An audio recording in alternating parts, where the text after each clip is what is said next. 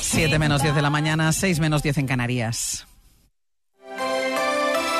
Hoy por hoy Asturias. Ángel Fabián. Buenos días, es martes, es 16 de enero. Los docentes vuelven hoy a las movilizaciones por un nuevo acuerdo de plantillas, la equiparación salarial y la reducción de la jornada lectiva. No descartan llegar a la huelga. El gobierno asturiano confía en que ArcelorMittal mantenga sus inversiones para el plan de descarbonización en las plantas asturianas.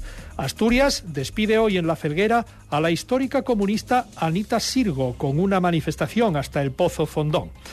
Además, esta mañana han bajado un poco las temperaturas y queda alguna lluvia débil. Tenemos en este momento 6 grados en Oviedo, 8 en Gijón y en Áviles, 4 en Mieres, 5 en Langreo, 10 en Llanes, 7, como les decíamos, en Cangas de Onís y 9 en Luarca. Hoy tendremos cielos nubosos o temporalmente cubiertos con lluvias y chubascos en el tercio occidental y en la cordillera, sin descartarse de manera más débil y dispersa en el resto, algunas brumas y bancos de niebla dispersos en el interior. Temperaturas máximas con pocos cambios. El viento será de sur y suroeste, arreciando al final de la tarde, sobre todo en el suroeste, donde se esperan rachas muy fuertes y en la cordillera, donde se esperan intervalos muy fuertes con probables rachas huracanadas en cumbres. Por este motivo, a partir del mediodía, habrá una alerta amarilla precisamente por vientos fuertes en estas, en estas zonas. Pocos cambios para mañana, lluvias y chubascos el jueves. Martín Valle nos acompaña en la técnica. Son las 7 menos 8 minutos de la mañana. El profesorado no universitario vuelve a las movilizaciones hoy mismo, sin descartar que en un horizonte más largo puedan ir a la huelga. La convocatoria parte de la Junta de Personal Docente no universitario con el acuerdo de todos los sindicatos con representación en ese órgano. Presentan un decálogo en el que exigen 10 medidas, aunque las más destacadas tienen que ver con un nuevo acuerdo de plantillas, la equiparación salarial con otras comunidades o la reducción de la carga lectiva, especialmente a los mayores de 55 años. Empezarán hoy en algunos colegios del centro de Asturias. Durante mes y medio prevén mantener estas protestas en todos los centros de Asturias en diferentes fechas y si no avanzan en el diálogo con la consejería aumentarán la intensidad de las movilizaciones sin descartar llegar a la huelga, según el presidente de la Junta de Personal Docente no universitario, Jorge Espina. Una huelga que si se llegara a ese extremo que desde luego desde la Junta de Personal no queremos, eh, pero si se nos aboca a un callejón sin salida, no vamos a descartar su convocatoria, supondría eh, una elevación del conflicto hasta límites que no se conocen en la enseñanza pública desde hace muchos años. Por eso hacemos un llamamiento al diálogo y a la negociación.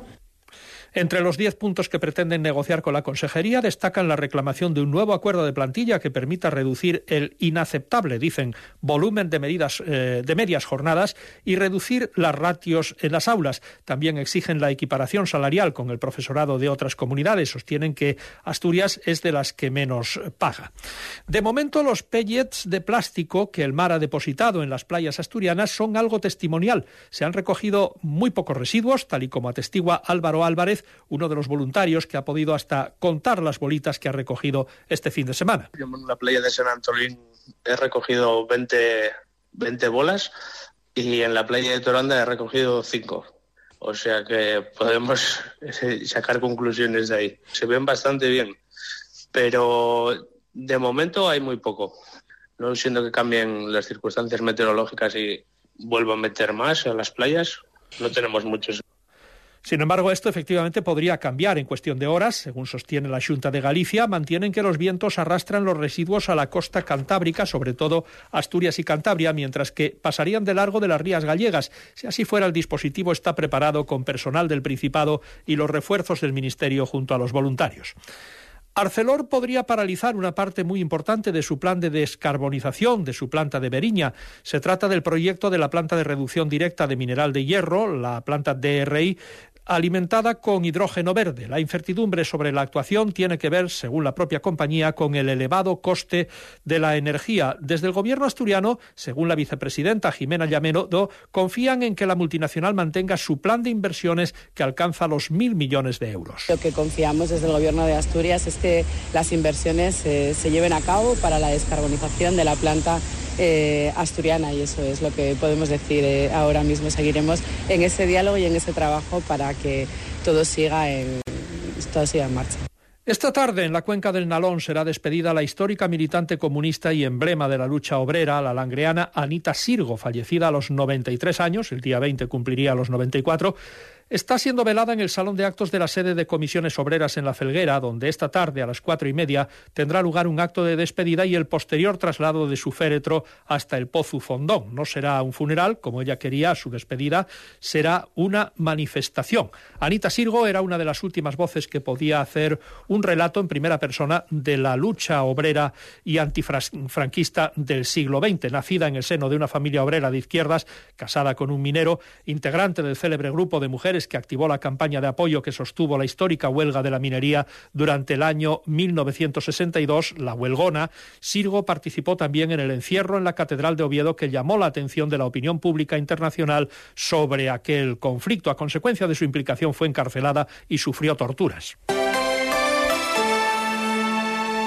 Deportes, Cali González, buenos días. Buenos días. El Real Oviedo está cerca de incorporar a un nuevo futbolista. Sería el tercer refuerzo del mercado de invierno. Se trata de Santiago Mechenko, centrocampista zurdo uruguayo de 20 años, que milita en el Peñarol y que actualmente está convocado con la selección sub-20 de su país porque disputará en Venezuela el preolímpico con Marcelo Bielsa como entrenador. De confirmarse este fichaje, que sería una inversión del propio Grupo Pachuca, Omechenko no podría estar en España hasta febrero, ya que la primera fase del torneo finaliza el día 2 y la fase final el 11. Y escuchamos ahora las reflexiones de un joven futbolista de 17 años, Jaime Vázquez, que debutó con el primer equipo el pasado fin de semana contra la Morevieta. Es un orgullo poder, jugar en el Tartiere, poder jugar delante de tanta gente. Al principio pues un poco de nervios como es obvio, pero cada vez que pasa los minutos ya normal y los compañeros transmiten mucha confianza y muy bien. Es el comienzo si Dios quiere de algo, de algo muy largo y, nada, que hay que trabajar día a día y cuando tenga la oportunidad pues aprovecharla. El primer balón que te llega busca simplemente hacerlo fácil y, y dársela a un compañero para, para ir entrando poco a poco con confianza en el partido. El Oviedo se medirá el sábado al Racing de Ferrol en Amalata y el conjunto gallego que ha enviado 650 entradas, de las cuales solo 150 se van a poner a la venta desde hoy en la tienda oficial del club a un precio de 20 euros cada una. Y hablamos ahora del Sporting porque el empate frente al Huesca dejó un pozo de frustración y vuelve a alertar sobre la necesidad de incorporar un delantero ante la falta de puntería que el equipo mostró una vez más. El club sigue trabajando en la llegada de Mario González. Los rojiblancos, después del día de descanso, empezaron hoy a preparar el partido de Tenerife del sábado. Pues así viene la actualidad de este martes 16 de enero, que empieza con temperaturas de 6 grados en Oviedo, 8 en Gijón y en Avilés. Faltan dos minutos para las 7 de la mañana.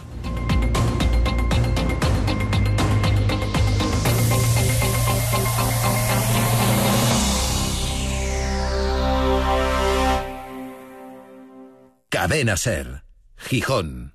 Hola Julián, que me he enterado que quieres vender tu coche.